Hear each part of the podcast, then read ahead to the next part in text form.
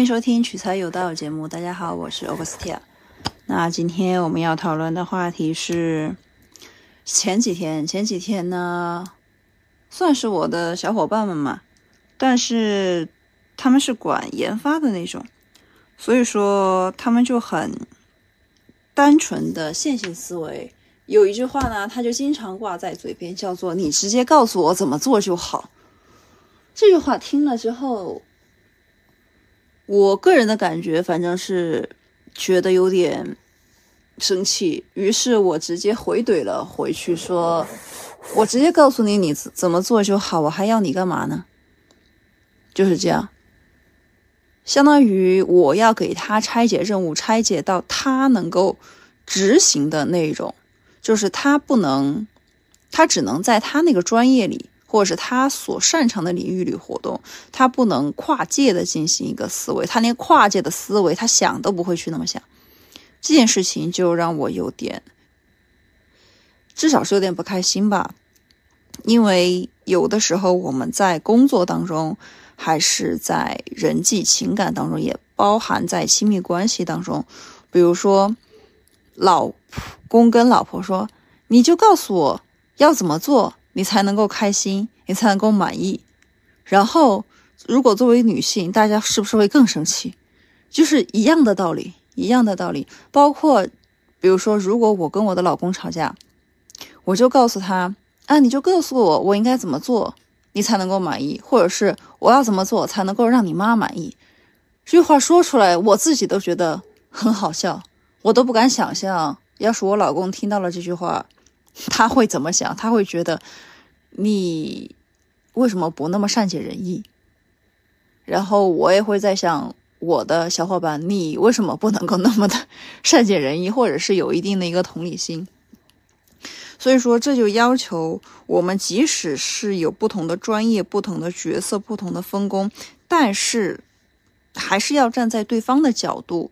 或者是从对方的出发点，或者是你稍微了解一下对方是干什么的，从对方的思维去出发，你就大概知道啊，他们应该是会会怎么弄，然后呢，你们才能够有一个很好的一个沟通。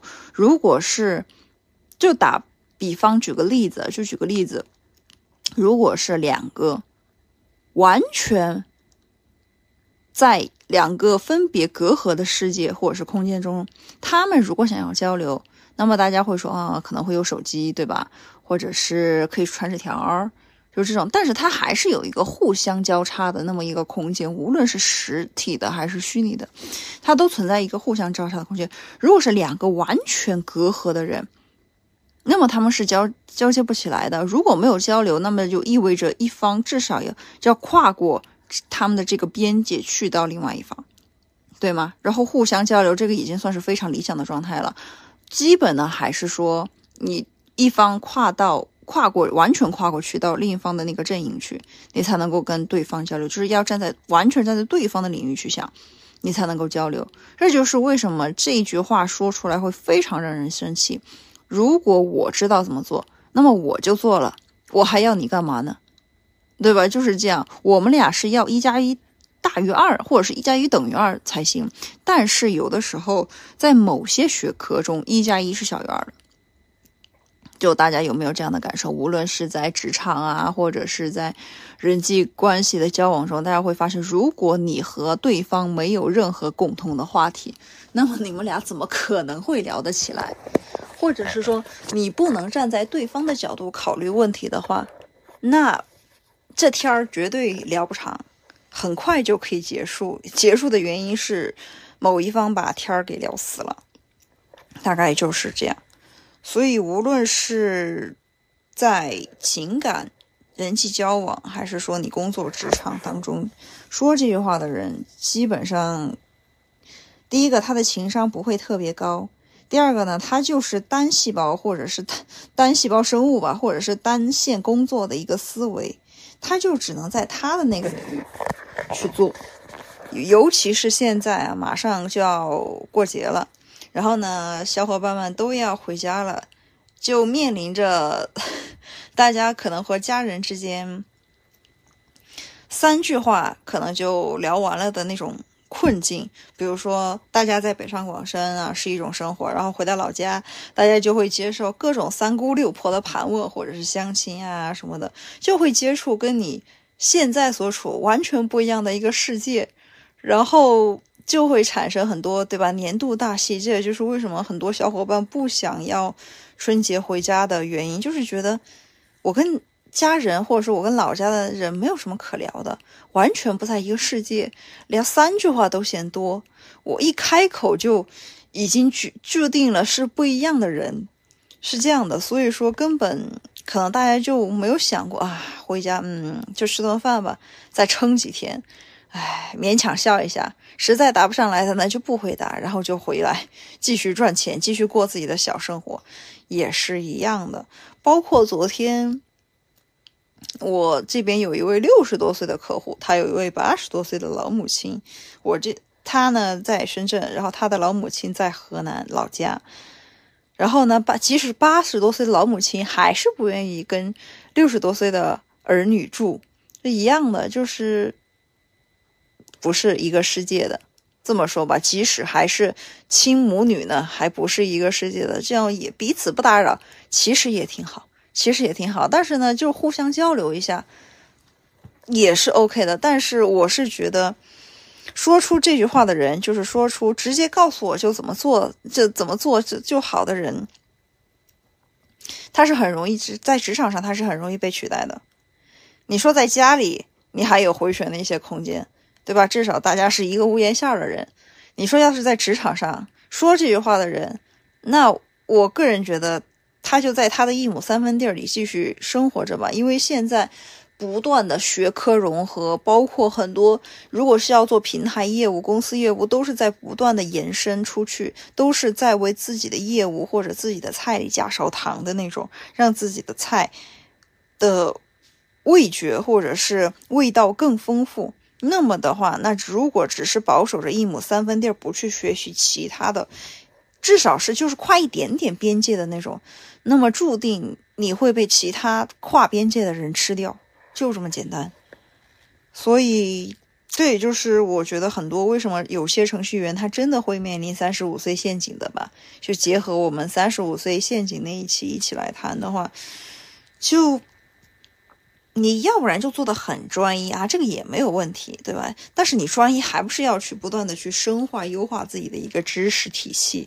那么要不然你去做跨界、做学科融合也可以呀，对吧？那你也会成可以成为炙手可热的人才。怕就怕是你是那种觉得自己学了一个很牛逼、很先进的技术之后，五到十年你都不更新自己的一个知识领域，这个就非常的。你你就注定了你会被淘汰，就这么简单，直接告诉我怎么就做好，呃，怎么做就好，嗯，